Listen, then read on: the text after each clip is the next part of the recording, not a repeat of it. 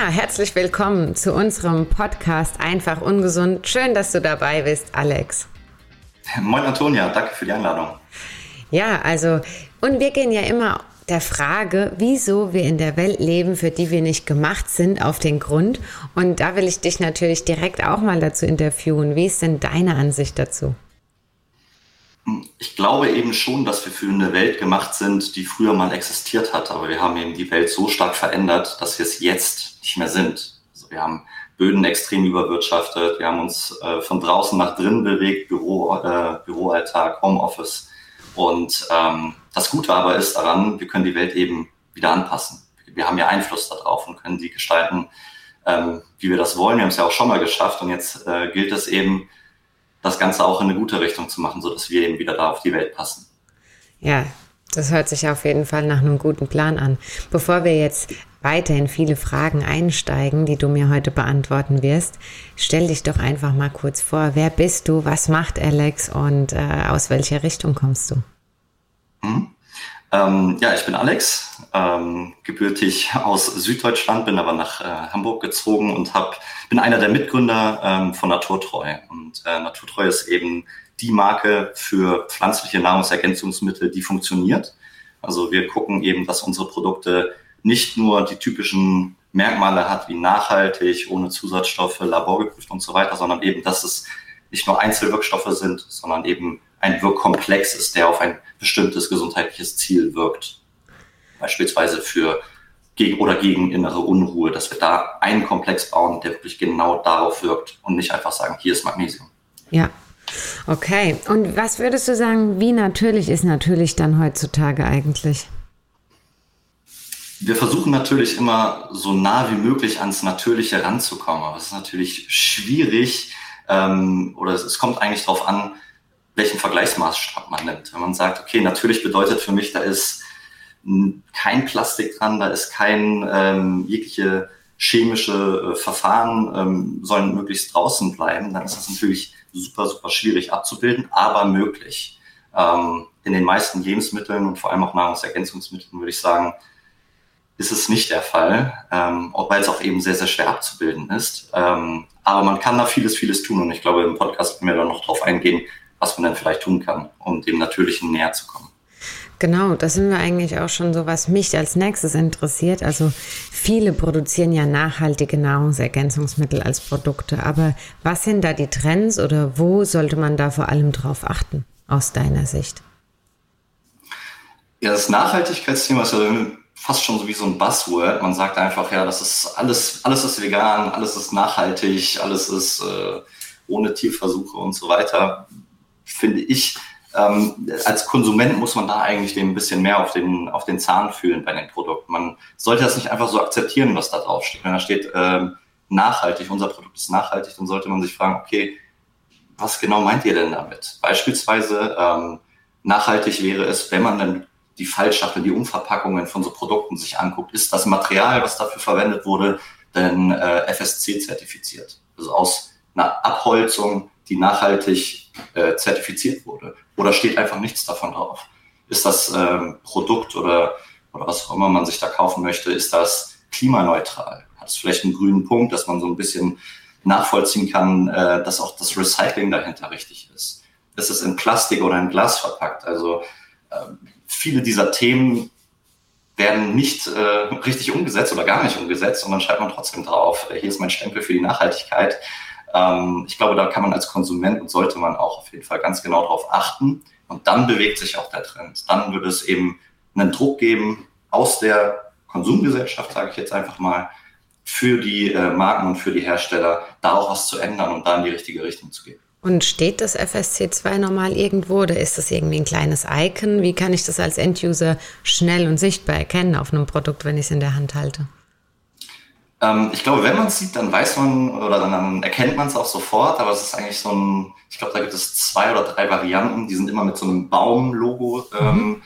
manchmal in grün, aber manchmal auch in weiß oder schwarz. Also die Farbe kann man jetzt ähm, nicht unbedingt festlegen oder die kann man verändern als Hersteller, aber da steht eigentlich relativ deutlich FSC drauf, dadurch kann man das eigentlich erkennen. Und ähm, Klimaneutralität, da auch drauf achten, äh, gibt es viele, viele Logos, die man selber erstellen kann Aber ähm, da geht es ja eigentlich darum, das irgendwie extern zertifiziert zu haben, sodass nicht er, der es einen versucht zu verkaufen, äh, sagt hier, das ist auf jeden Fall klimaneutral, sondern es müsste schon eine anerkannte externe Stelle sein, wie Climate Partner oder, oder sonstiges. Okay. Und was können jetzt dann vegan, hattest du kurz angesprochen, was können jetzt vegane Produkte dann besser, vielleicht auch in Bezug auf Nachhaltigkeit, aber auch allgemein im Gegensatz zu chemisch oder tierisch hergestellten Produkten? Hm. Tierisch hergestellte Produkte, ähm, fangen wir vielleicht auch erstmal damit an. Äh, tierische Produkte abgegrenzt zu den, zu den pflanzlichen oder zu den chemischen, würde ich sagen, haben halt das schlechteste CO2-Profil meistens. Weil vor allem Rind und Schwein und Massentierhaltung allgemein produziert halt super viel CO2 durch das Futtermittel, was produziert werden muss, durch die Flächen, durch auch die Tiere selbst. Die, dafür können die ja nun nichts, aber die produzieren halt sehr viel Methan natürlich. Ähm, da kann man auf jeden Fall, wenn einem Nachhaltigkeit wichtig ist, darauf achten. Auch wenn man kein Vegetarier oder Veganer ist, dass halt so wenig tierische Lebensmittel ähm, drin sind, wie nur irgendwie möglich. Hm. Was man vielleicht auch sagen könnte, ist, dass chemische Lebensmittel, wenn man das möchte, beziehungsweise man möchte das ja grundsätzlich eher nicht, aber die haben halt einen Vorteil, sie sind günstig. Also wenn man auf den Euro gucken muss, dann sind chemische Alternativen, dann ist der Vorteil dort zu sehen, sage ich mal. Ähm, und weil sie eben in Masse produziert werden können, weil man davon relativ viel und schnell äh, in Umlauf bringen kann.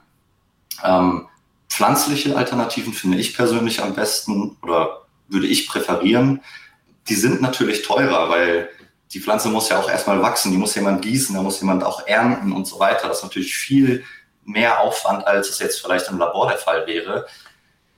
Aber die Bioverfügbarkeit und die, ähm, die Nähe zum Menschen, sage ich mal, auch als Wesen der Natur sehe ich da halt als relevant, dass man, dass das an sich der Königsweg ist, wenn man ihn gehen kann. Wie gesagt, monetäre Sachen können ja auch dagegen sprechen, ähm, wenn man mit einem schmalen Geldbeutel einkauft, aber das, das wäre so meine Herangehensweise. Sehr gut. Ich will immer auch unsere ganzen Zuhörer abholen. Du hast jetzt auch schon wieder ein paar Worte reingeschmissen. Eins davon war Bioverfügbarkeit. Das benutzt du wahrscheinlich tagtäglich öfters.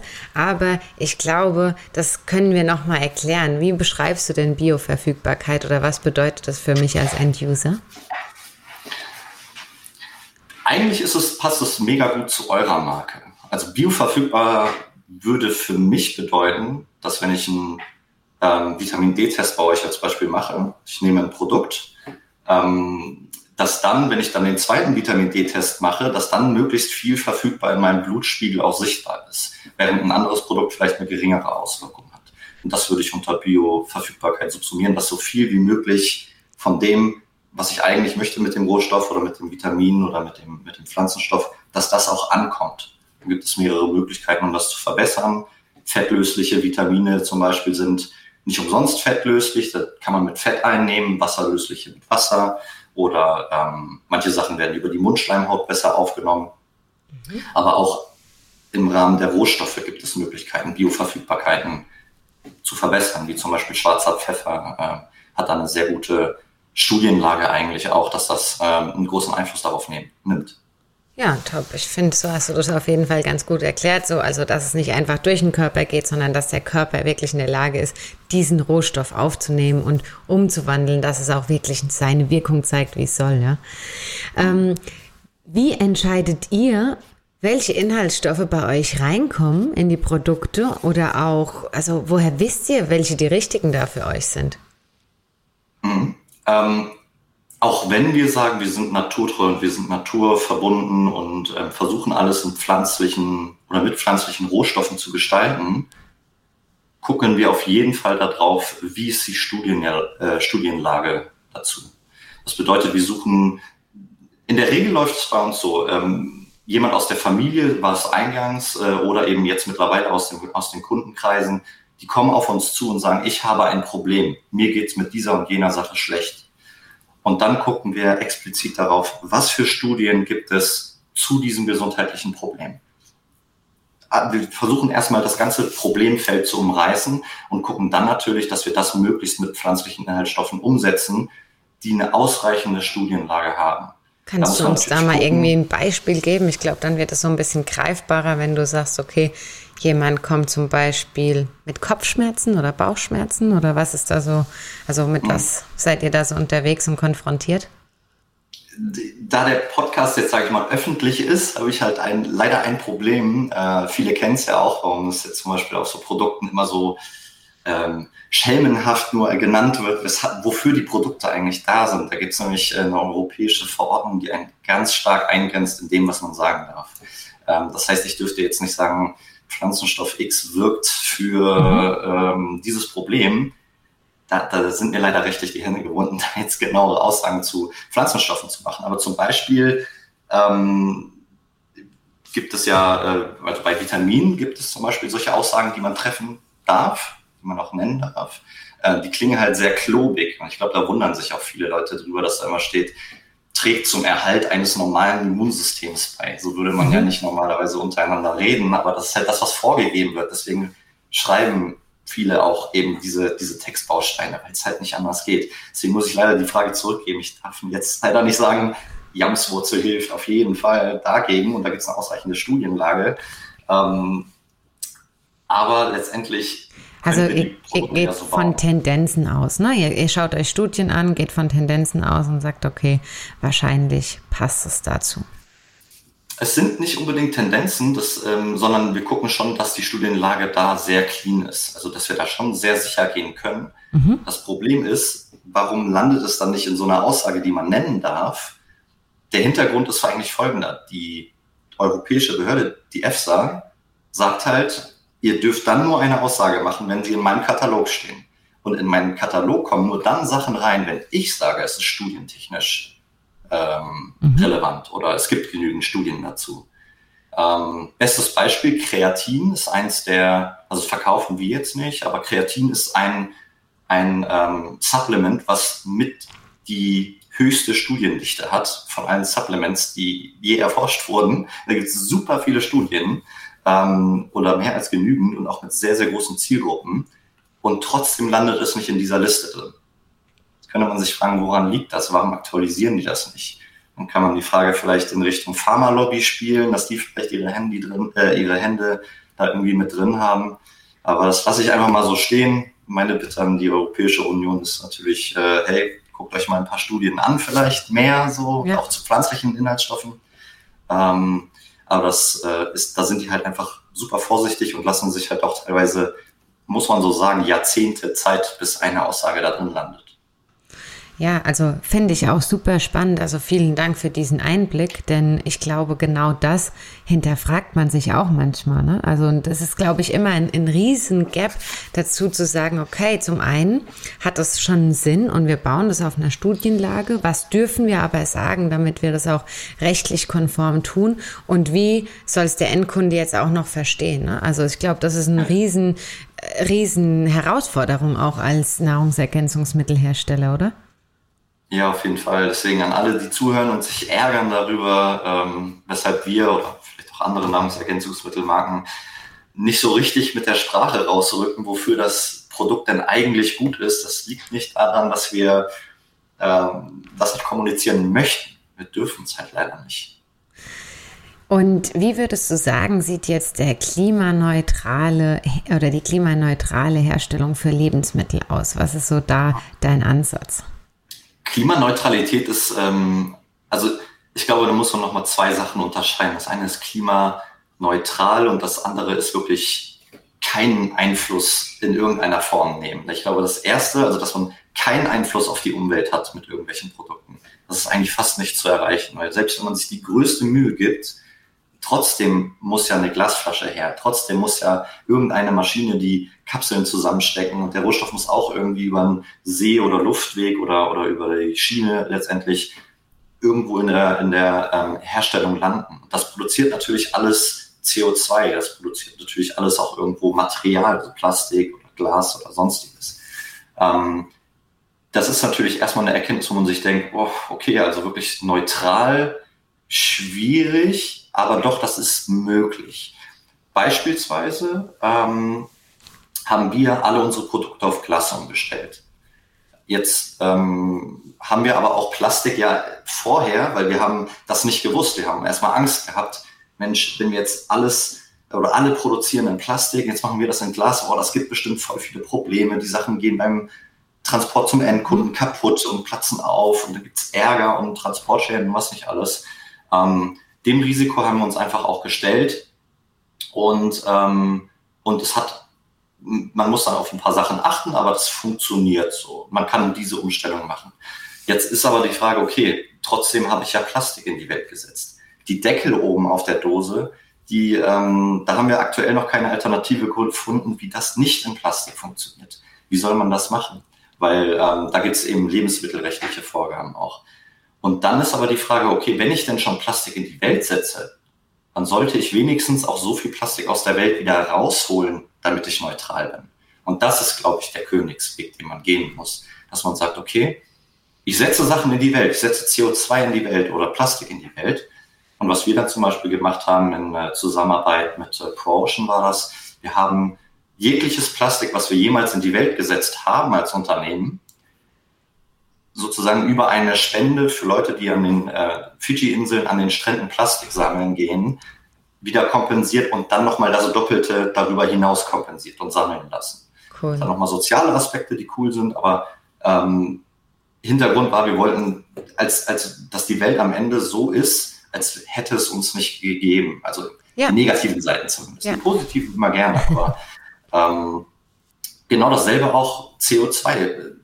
Aus Indien kommt das Kurkuma angeflogen oder kommt äh, über ein Schiff äh, übers, äh, über, den, über den Seeweg letztendlich nach Deutschland und wird dann eben hier verarbeitet. Dann ist aber die Frage, okay, wie kriege ich denn wieder dieses CO2 aus der Luft? Das ist ja, ist ja nun freigesetzt.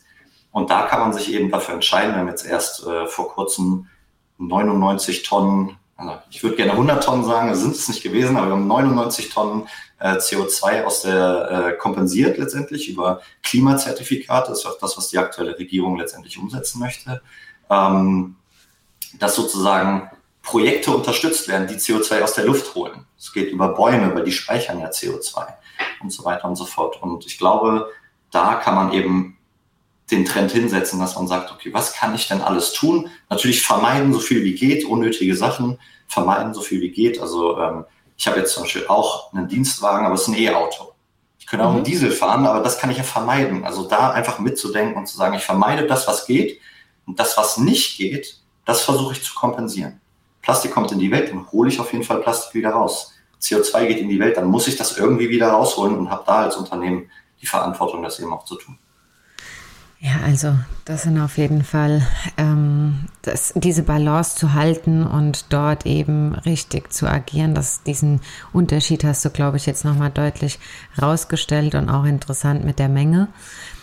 Wir gehen jetzt mal ein bisschen weg vom Klima und äh, oder Klimaneutralität und geh mal ein bisschen hin nochmal äh, zur Schulmedizin, alternative Medizin. Wo liegen da die Unterschiede? Wo siehst du da die größten Unterschiede?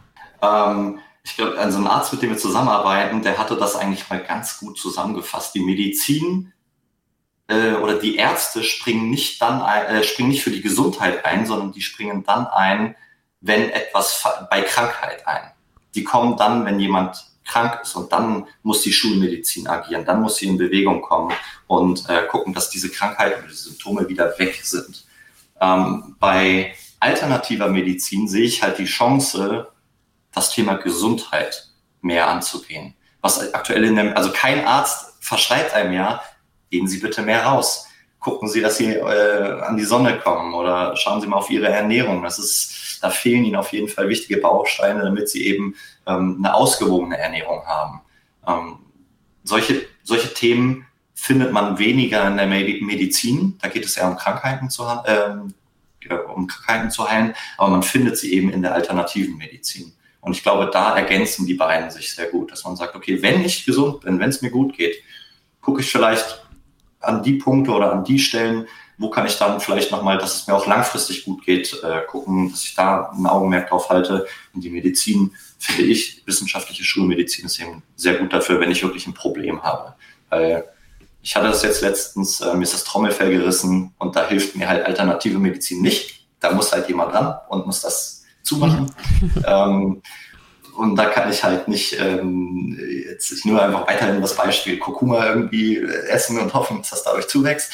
Aber ähm, wenn es mir darum geht, lange gesund bis ins hohe Alter zu kommen, ähm, sollte ich mich meines Erachtens nach nicht nur auf die Schulmedizin verlassen. Und wo würdest du sagen, eignen sich jetzt am besten Nahrungsergänzungsmittel? Also für, für was sind Nahrungsergänzungsmittel wirklich eine große Hilfe? Mhm. Genau eben für diese Themen, glaube ich. Also dann, wenn man sagt, okay, ähm, ich habe jetzt über einen Test von Cerascreen herausgefunden, mir fehlt was. Oder beim, beim Test oder beim Arzt letztendlich, wenn ich dann ein großes Blutbild machen lasse, meistens erkennt man da Sachen. Meistens sieht man da, äh, sieht man da Werte, die irgendwie ähm, ja, zu hoch oder zu niedrig sind, sei es jetzt auch äh, Cortisol oder so, aber man spürt sie nicht. Man spürt die Sachen meistens erst, wenn es wirklich zu spät ist. Und ich finde, da kann man wirklich agieren äh, mit Nahrungsergänzungsmitteln, dass man sagt, okay, was habe ich denn für Werte? Wo bin ich denn jetzt aktuell äh, in meinem Körper? Vielleicht spüre ich auch was und gehe da gezielt in die Richtung und teste darauf.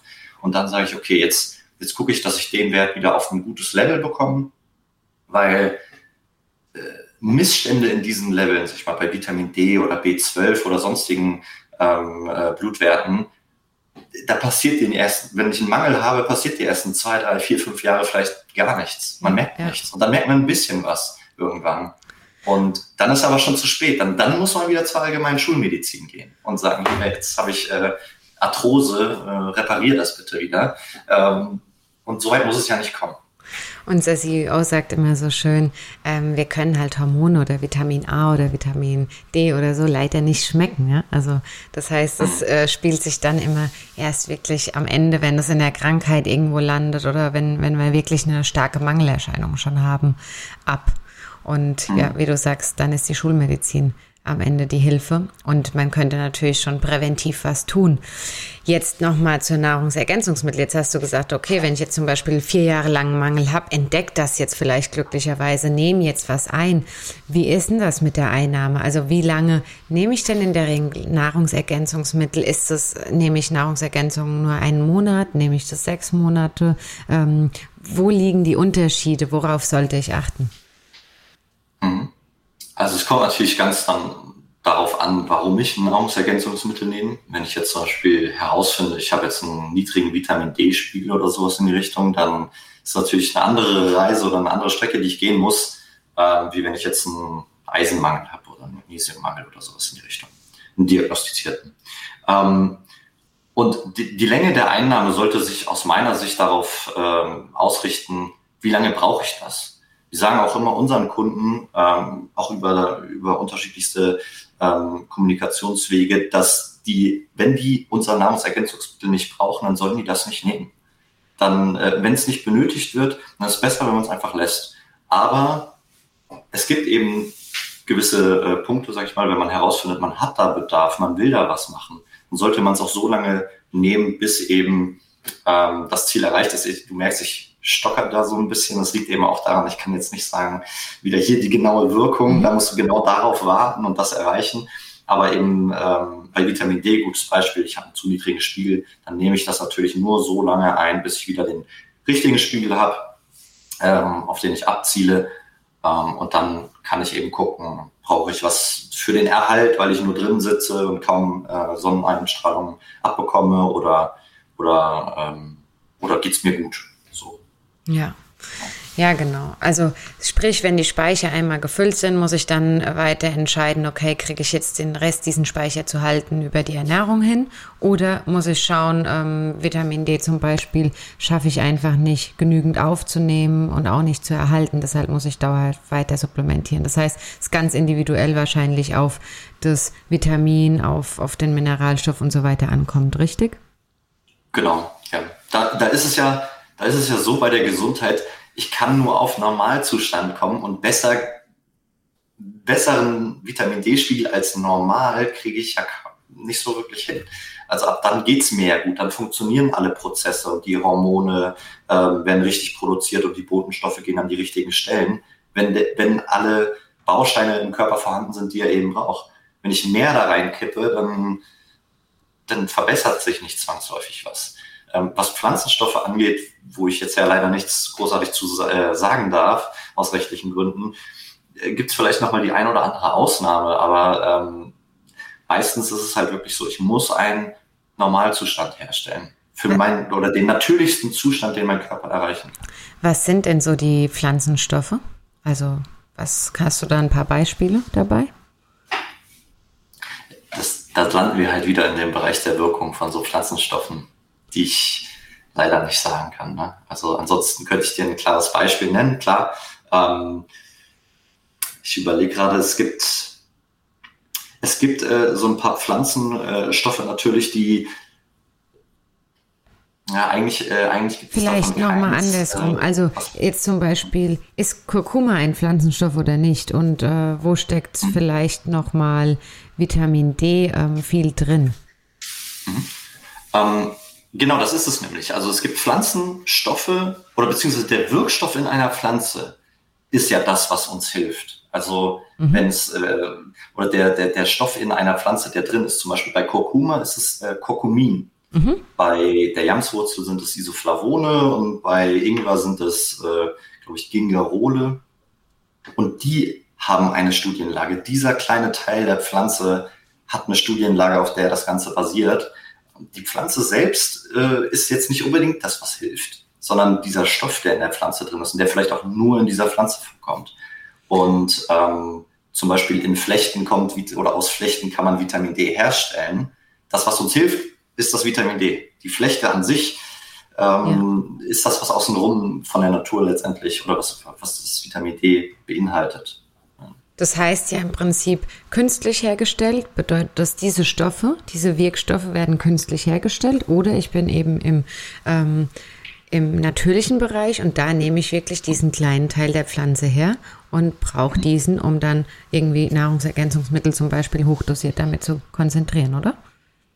Genau, genau. Und das ist ja das Coole. Die meisten äh, Menschen und auch die meisten Hörer dieses Podcasts werden sich ja auch ähm, informieren oder informieren sich dann eben auch von unabhängigen Dritten oder von unabhängigen Seiten, sage ich mal. Es gibt ja sowas wie PubMed, wo ähm, sehr viele Studien äh, vorhanden sind oder ähm, ja, gibt auf jeden Fall viele, viele Quellen, wo man nachgucken kann, die auch unabhängig sind. Thema ist nur, ich als Hersteller von Nahrungsergänzungsmitteln darf das halt nicht nennen. Es hat auch einen guten Grund. Es hat einen sehr, sehr guten Grund. Nämlich, was man nicht möchte, ist, dass jemand sagt, hier die Palme, die ich äh, dir verkaufe, die hilft gegen ähm, irgendeine schwere chronische Krankheit. Oder so. ja, genau. Genau, also der, hilft gegen, äh, weiß ich nicht, gegen MS oder sowas in die Richtung. Und dann nimmt jemand die Pflanze, die Palme ein äh, und hofft damit sein MS zu heilen, obwohl es da eigentlich wirklich dran wäre, hey, geh mal wirklich zum Arzt. Ja. Das ist jetzt ja. gerade ähm, vielleicht sogar der bessere Weg. Ähm, dafür ähm, ist diese Restriktion, die ich halt auch nicht brechen möchte. Genau. Und Leider ist sie ein bisschen über, also sehr übergriffig und ich habe vielleicht ein paar Themen, wo ich gerne mehr zu sagen wollen würde, aber das Recht ähm, spielt da halt leider nicht in die Karten von Herstellern von Nahrungsergänzungsmitteln. Und ähm, ihr habt ja sicherlich auch auf eurer Website überall Quellen dahinter, ähm, wo man einfach auch nochmal sich selbst informieren kann, wenn man Lust hat, da mhm. tiefer einzusteigen, nehme ich an. Ja, genau. Die Studien, die versuchen wir zu verlinken, wenn möglich auf jeden Fall. Und wenn auch die Studie selbst äh, nicht, nicht negativ behaftet ist. Also bedeutet, wenn wir jetzt eine Studie raussuchen zu äh, einem Süßstoff, dann wäre es ganz gut, wenn die nicht von Pepsi Cola beauftragt worden ist. So, und genauso verhält es sich auch mit anderen pflanzlichen Stoffen, wenn das natürlich irgendjemand ist, der da definitiv ein hohes Interesse dran hat, dass da eine hohe Wirkung dran steht, dann beachten wir solche Studien nicht. Und ähm, Wunderbar. Dann vielen Dank erstmal für den ganzen Input. Ich bin erstmal durch mit dir. Ich habe dich, glaube ich, jetzt lang genug gelöchert. Aber zwei kleine persönliche Fragen würde ich dir gerne noch stellen, wenn du dafür offen bist, bevor wir den Podcast abschließen. Ja, gerne. Wie sieht es denn aus? Gibt es so einen Gesundheitstipp, den du selbst anwendest, wo du sagst, da achte ich vor allem drauf, das bringt mich zu mehr Gesundheit? Hm. Ja, der Gedanke ist so vor zwei Jahren ungefähr gekommen und das ist das Thema, dass äh, von, dass Gesundheit sehr, sehr wichtig ist, aber nicht dringlich und dass man sich das vor Augen ruft, immer wieder. Das ist, es ist nie dringlich, es sei denn, es passiert was und dann ist aber schon zu spät.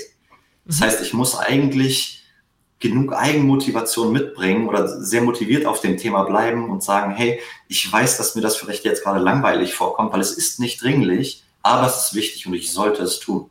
Und das einfach nur als ja, Mantra oder wie auch immer man das möchte, äh, nennen möchte, einfach vor sich zu halten, hilft, glaube ich, schon sehr viel. Weil mit Gesundheit beschäftigt man sich in der Regel nicht, wenn es einem gut geht. Und ähm, das aber vor Augen zu halten, ich sollte mich aber damit beschäftigen, auch wenn es gerade für mich sich nicht so anfühlt, ist, glaube ich, ein guter Weg. Also ganz klare Fürsprache für die Prävention. Und dann drehen wir das Ganze einmal um und dann möchte ich gerne noch mal so die Sünden aus dir herauskitzeln, die, die du vielleicht hast. Also gibt es da was, was du uns noch verrätst? Hm, ähm, ja, also äh, die ganze, äh, die ganze Home oder die, der gezwungene Homeoffice-Apparat hat mich tatsächlich da so ein bisschen zugebracht, dass ich jetzt mit dem Sport äh, schon so ein bisschen hinterher bin, jetzt angefangen habe, das wieder aufzuholen, sage ich mal, also durch die ganzen Lockdown-Geschichten und dass man von zu Hause arbeitet und nicht mehr ins Fitnessstudio so leicht kommt oder es auch nicht mehr so attraktiv ist. Da habe ich mich wahrscheinlich ein bisschen zu sehr gehen lassen und äh, das versuche ich jetzt aufzuholen. Da versuche ich wieder mehr, auch wieder ne, äh, mehr, mehr Augenmerk aufzulegen, mir mehr Mühe zu geben, weil ich eben weiß, ja, äh, dringlich ist es nicht, aber ähm, irgendwann wird es das und dann mache ich doch lieber jetzt ein bisschen Sport, als dass, dass es dann irgendwann zu spät ist. Super, ich würde sagen, das war ein grandioser Abschlusssatz und Vielen, vielen Dank für die, diese ganzen Insights, für deine Erklärungen. Ähm, ich habe auf jeden Fall das ein oder andere heute noch von dir gelernt und hoffe, euch allen, die uns zugehört haben, hat es genauso gut gefallen. Wenn noch irgendwelche Fragen offen sind, wenn ihr noch irgendwelche Infos braucht zu diesen Themen, dann lasst gern einfach einen Kommentar da. Wir beantworten das gerne. Wir sind auch mit Alex in Kontakt und freuen uns da natürlich, so viel Information und Wissen an euch weiterzugeben wie nur möglich. Und wenn euch die Folge gefallen hat, dann lasst doch einfach ein Like da. Wir freuen uns drüber. Und Alex, ich wünsche dir einen wunderschönen Tag noch und äh, vielen Dank, dass du bei uns warst. Danke, wünsche ich dir auch. Mach's gut. Ciao. Mach's gut. Tschüss.